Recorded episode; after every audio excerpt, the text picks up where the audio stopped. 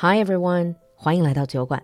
酒馆铺子专属福利，热卖中的天露芬抗氧修护焕亮精华，通过四项德国有机认证，纯植物萃取，油水同补，一步嫩肤。酒馆铺子限时买一送同等正装一瓶，孕期也可以放心使用。来公众号“露露的英文小酒馆”下方服务菜单进入酒馆铺子，别错过福利啦！Now on with the show. Hi everyone and welcome back to Global Village. 欢迎回来，你们最喜欢的板块——小酒馆大世界。Today we have a new guest speaker, but also actually a recurring guest speaker. 今天是我们的老朋友 Simon. Simon from New Zealand. Hi Simon. Uh, kia ora, ni hao. First of all, let me just out of my concern before we get into the recording, let me ask you about the recent natural disaster that happened in your part of New Zealand. 最近新西兰是有一个 cyclone, right? Uh, yes, we did. So about about three weeks ago, four weeks ago, we had uh, really large, the, the largest cyclone on record hit parts of New Zealand, and my city was the worst affected area. Oh, I'm sorry to hear that. We had about ten days with no power, no electricity, no internet. Well, most people no internet. 10 days. Yep. So no phones, no internet, no power. Some places no water. It was quite scary. Yeah, that must be really tough. I thought, shall we just talk about the sort of disaster preparedness and also self reliance in New Zealand, perhaps in this topic? Yeah, sure. Mm, All right. So, first things first, is this common? You said it's the largest, but does it happen often or regularly? This cyclone or similar natural disasters? Yeah, well, New Zealand has had its fair share of natural disasters. About 10, 12 years ago, we had the Christchurch earthquakes, which destroyed the city um, of Christchurch. We had the Kaikoura earthquakes. And then in 2019, we had a, Volcano? yes, we had White Island, the volcano eruption. Oh, And there were, I think, eight eight people killed in that terrible event. yeah, it, it sounds scary because when last time I was in New Zealand with my parents, my parents actually went to that island, Yes. went to that exact scene. And then that was, that's really scary to think about. Now, I'm going to ask you. I know it's still very, very fresh. I hope you don't mind. Uh, you mentioned about this cyclone, uh, sort of like the electricity was gone, water was gone. So, how badly were people affected?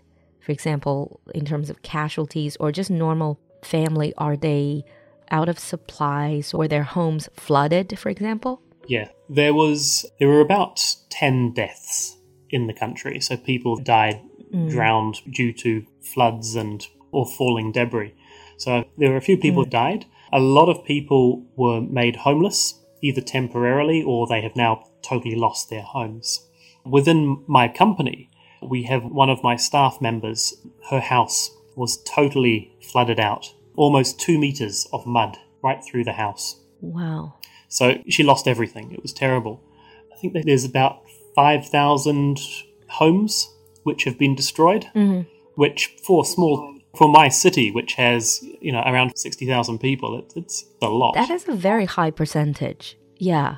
I'm just a little bit curious. Uh, maybe curious is not the right word, but will they get, for example, compensated by, like, for example, insurance company, or is there disaster relief funds Yeah. to help them rebuild their homes? Absolutely. While your average Kiwi loves to complain about the government, the reality is that our government, compared to most around the world, is very generous.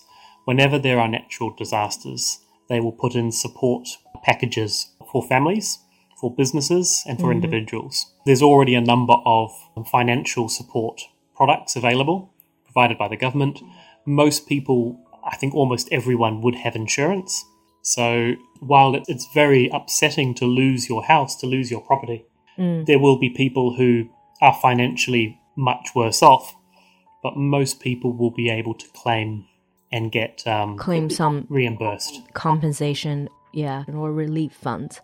I see. That's nice to know, actually. But what about yourself? Last time we talked, I remember you were telling me that you are or you were less affected? Yeah, so it's a bit of a secret, but I'm um, I'm a secretly a bit of a prepper. I love to be prepared for things. My wife always complains that I buy too much camping equipment. However, for the cyclone, Are you- have, yeah, Are you one of those people that has his own secret bunker and just prepared for the sort of end of the world scenario? I probably would if I was allowed to. My wife won't allow me to do that. no, but I, compared to most people, I am. We were very well prepared. So we have solar panels, hmm. we have batteries, we have a generator. You had a generator. Yeah, Wow. we, we even have our own generator for power. I had cans of petrol for the generator for the car. Because that's another thing. The petrol stations, we could not get petrol. The roads were all destroyed. All the bridges were knocked out. So no one could bring in emergency supplies. Petrol was rationed, and in some places it just totally ran out. But for me, we had cans of petrol, we had about six weeks, two months worth of food, about three months worth of water. so, yeah, I was probably less worried than most. So you were definitely more prepared than most people then? Or is it common for people to have this level of disaster preparedness or self reliance? To be honest, no. I am perhaps a little bit unusual in this regard. The government, our government, does regularly recommend to people that we prepare for natural disasters. They recommend sort of like um, three, four days worth of water, for example, three, four days worth of food. I sort of went to a whole new level with my preparation and planned for weeks. You also grow your own stuff, right? You grow your own vegetables? Yeah, I have a hydroponic garden. My actual garden, my house, is quite small. So we have about eight fruit trees, but they're all dwarf trees. They're not like full size trees, but they produce a lot of fruit. But we have a vertical garden. So I have this hydroponic garden, which is designed and sort of built up the side of my house. It's grown on four levels. So we have all sorts of salad and, um, and berry fruit. So, would you say your little vegetable patch or vegetable garden can suffice, like, or can really supply at least you and your wife's Yes. daily vegetable needs? Yeah, we can grow our own fruit and vegetables. We would be able to live on it. We also have a large chest freezer, huge freezer. And I'm quite a keen hunter. I quite like going hunting. You go hunting as well. Yeah, when I go hunting, if I, for example, kill a deer or a wild pig, we would butcher it, and then the meat would be Put it in frozen and kept in the freezer? freezer. Wow, it just sounds like you live in the wilderness, really. You hunt your own animals, you grow your own stuff. I think we can, the hunting in itself can be a, a separate episode that we can talk about later. We have some pretty weird, exciting stories from my hunting trips, so I'm, I'm sure we can make, a, make, make an episode out of that. Yeah.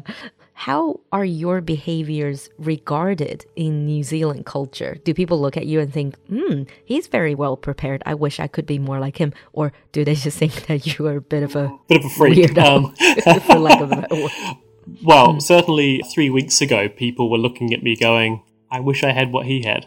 but no, I mean, I think a lot of New Zealanders like the idea of being prepared, but they just don't do it. They procrastinate or they don't have the spare, they don't have spare money to do it, or they don't have the space. I mean, we're lucky in that we own our house. We don't rent, so we're able to put solar panels on the property type of thing. Mm, Many people don't. yeah, sounds like a very sustainable lifestyle as well.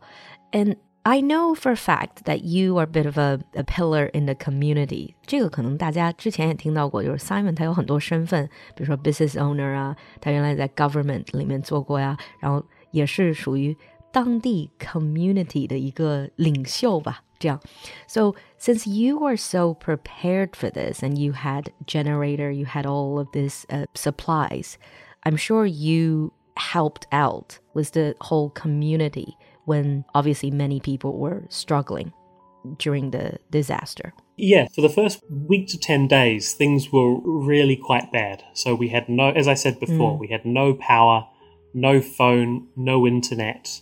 There was no communication from the government. No one knew what was going on. on top of that, because everyone was panicking, there were a few bad people that took the advantage to, to commit some crimes, stealing. Oh. Within three days, things got pretty dire pretty quickly. I think people were just panicking, really, and it happens when people panic. In today's episode, Simon and I talked about how they got through the cyclone in New Zealand. In the next episode, we're going to continue this topic.